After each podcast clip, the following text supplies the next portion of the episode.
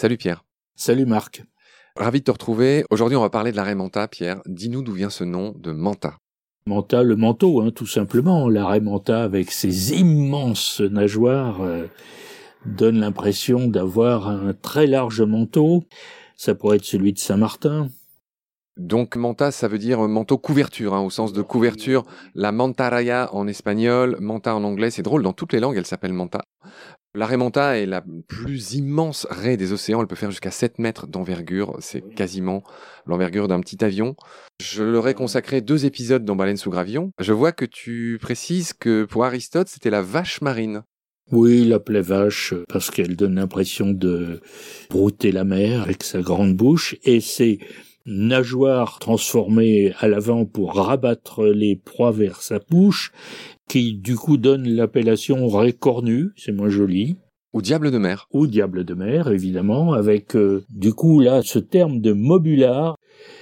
Duhamel du Monceau, dans son traité sur les pêches, explique qu'on dit que les Caraïbes lui donnent le nom de mobular, qui veut dire diable de mer ce qui n'est pas surprenant, car les pêcheurs ont coutume de nommer diable tous les poissons qui ont une forme extraordinaire et peu connue.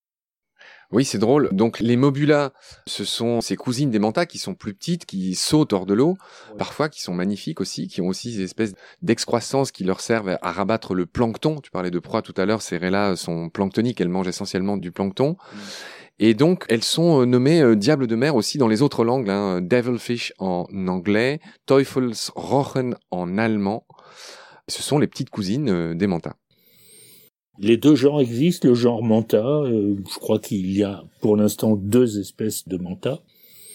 Et puis le genre mobula, neuf ou dix espèces, une dizaine disons.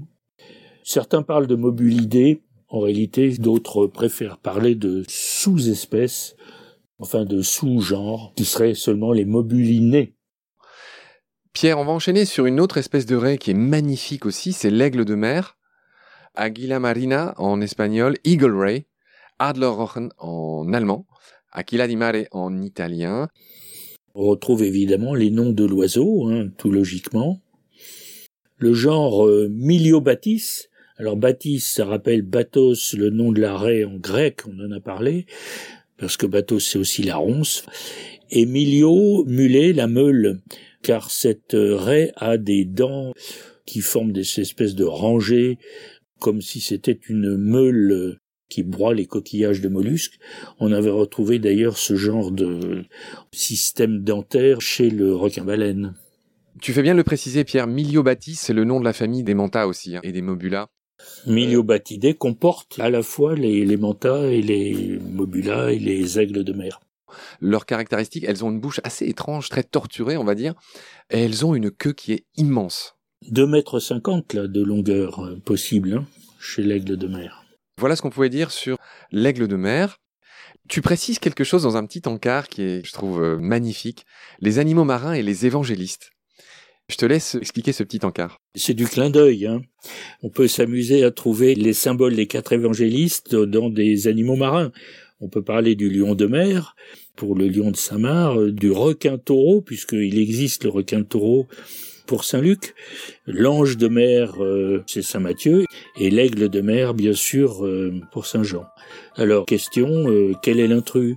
Bon, l'intrus, c'est le lion de mer, qui en fait est une otarie. Hein. Très juste. Voilà ce qu'on pouvait dire sur les Raymanta, Mobula et l'aigle de mer. Merci Pierre, salut à la prochaine. Salut Marc.